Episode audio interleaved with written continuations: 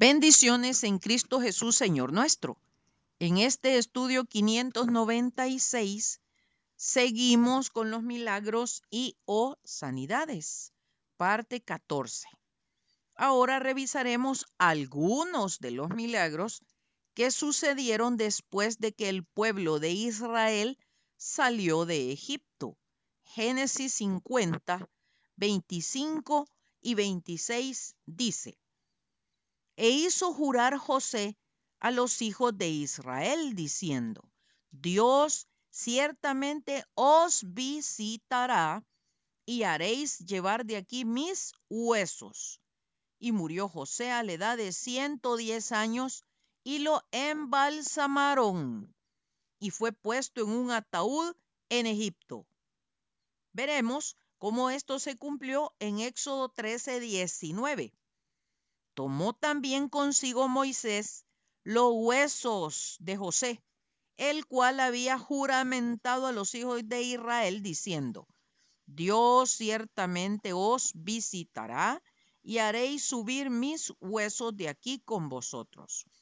Además de los huesos de José, el pueblo salió con grandes riquezas que los egipcios le dieron, alhajas de plata y de oro y vestidos y cuanto pidieron, porque Jehová les dio gracia para despojar a los egipcios, como nos lo dice Éxodo 12, 35 y 36. Mientras tanto, el faraón unció su carro y tomó consigo su pueblo, tomó 600 carros escogidos y todos los carros de Egipto y los capitanes sobre ellos y todo su ejército. Pero los hijos de Israel habían salido con mano poderosa. Éxodo 14, del 6 al 9. Jehová iba delante de ellos de día en una columna de nube para guiarlos por el camino y de noche en una columna de fuego para alumbrarlos a fin de que anduviesen de día y de noche. Éxodo 13, 21. La nube de gloria que posteriormente se conoció como Shekinah, o sea, la habitación o presencia, recibió diversos nombres en el Antiguo Testamento. Mi gloria, la nube, la columna de nube, la nube de Jehová, mi presencia. Los fines de la Shekinah fueron varios. Guiar a Israel, controlar los movimientos de Israel en el desierto, defender a Israel. Adquiere particular importancia en el Nuevo Testamento en su aparición en la transfiguración y la ascensión del Señor Jesucristo. Cuando el Señor vuelva, vendrá en una nube con poder y gran gloria. Éxodo 14, del 10 al 31, nos presenta uno de los milagros más comentados. El mar rojo se divide y el pueblo de Israel lo pasa en seco. Veamos algunos detalles relevantes. El pueblo de Israel al ver al ejército egipcio, tiene gran temor. Moisés les da palabras de aliento y esperanza diciéndoles, no temáis, estad firmes y ved la salvación que Jehová hará hoy con vosotros. Porque los egipcios que hoy habéis visto, nunca más lo veréis. Jehová peleará por vosotros y vosotros estaréis tranquilos. Dios le dice a Moisés que alce la vara que tiene en su mano sobre el mar y lo divida y entren los hijos de Israel por medio del mar en seco. Y el ángel de Dios que iba delante del campamento de Israel se apartó y se puso a la retaguardia de ellos. Y también la columna de nube que iba delante de ellos se puso a sus espaldas e iba entre los egipcios y el pueblo de Israel. Para estos era lumbrera, pero para los egipcios era tinieblas, de tal manera que toda aquella noche nunca se acercaron los unos a los otros. Con un recio viento oriental, Jehová hizo que el mar se retirase toda aquella noche, quedando seco por las aguas divididas, como un muro a su derecha y a su izquierda. Los egipcios entraron siguiéndolos hasta la mitad del mar. Toda la caballería, sus carros y su gente de a caballo. Entonces, en la vigilia de la mañana, Jehová miró el campamento de los egipcios desde la columna de fuego y trastornó el campamento de ellos, les quitó las ruedas de sus carros y los trastornó gravemente. Al ver esto dijeron, huyamos delante de Israel, porque Jehová pelea por ellos contra nosotros. Jehová dijo a Moisés, extiende tu mano sobre el mar y cuando amanecía, el mar se volvió en toda su fuerza. Los egipcios al huir se encontraban con el mar y Jehová derribó a los egipcios en medio del mar, de tal manera que no quedó ni uno de ellos. Israel vio a los egipcios muertos a la orilla del mar. Y vio Israel aquel grande hecho que Jehová ejecutó contra los egipcios. Y el pueblo temió a Jehová y creyeron a Jehová y a Moisés su siervo. Anduvieron tres días por el desierto de Shur sin hallar agua, hasta llegar a Mara, que quiere decir amargura. No pudieron beber sus aguas por ser amargas. Por esto le pusieron ese nombre. Entonces el pueblo murmuró contra Moisés.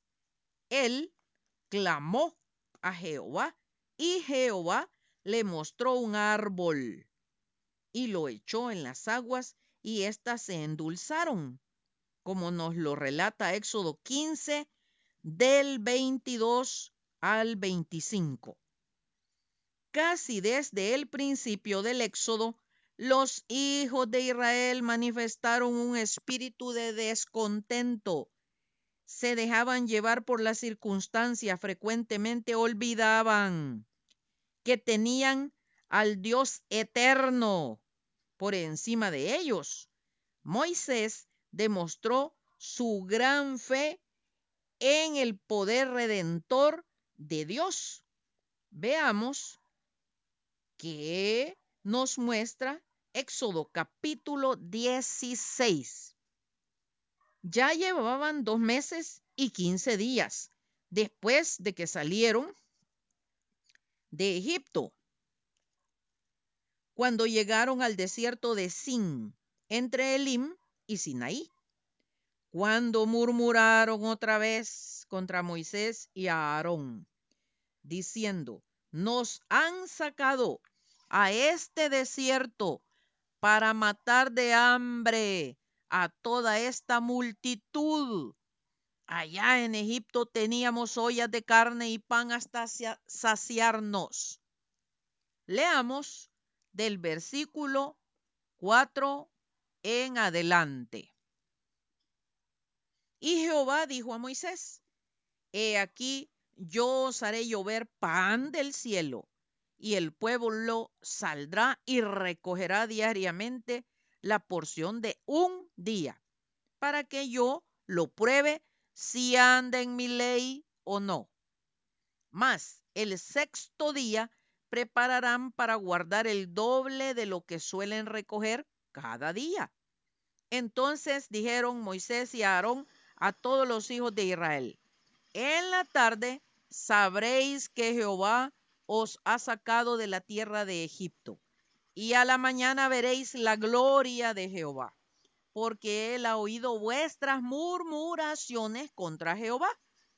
Porque nosotros, ¿qué somos? Para que vosotros murmuréis contra nosotros.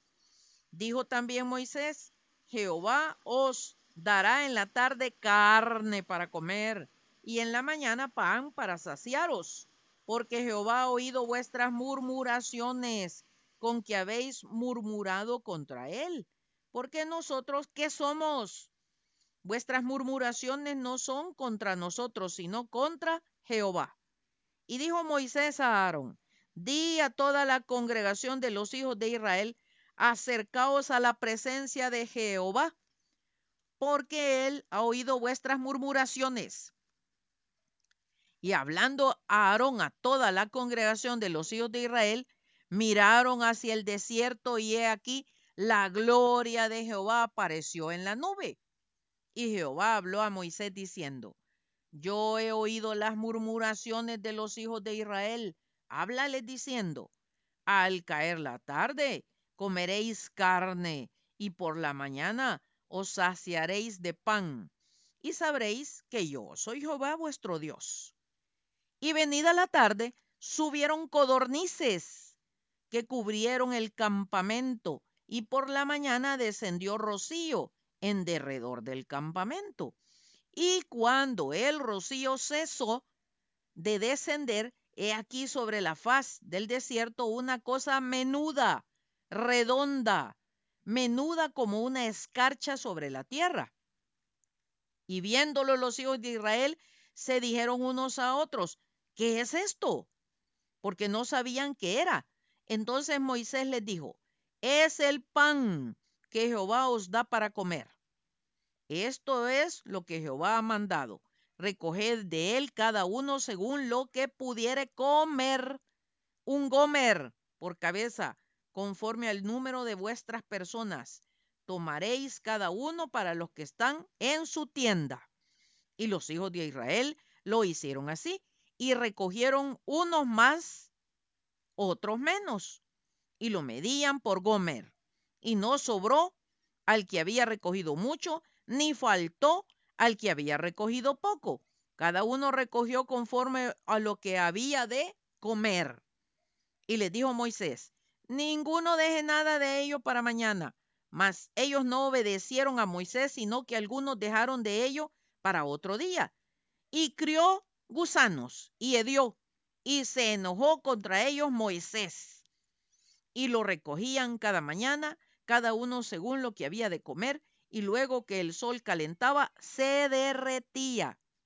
En el sexto día recogieron doble porción de comida, dos gómeres para cada uno, y todos los príncipes de la congregación vinieron y se lo hicieron saber a Moisés.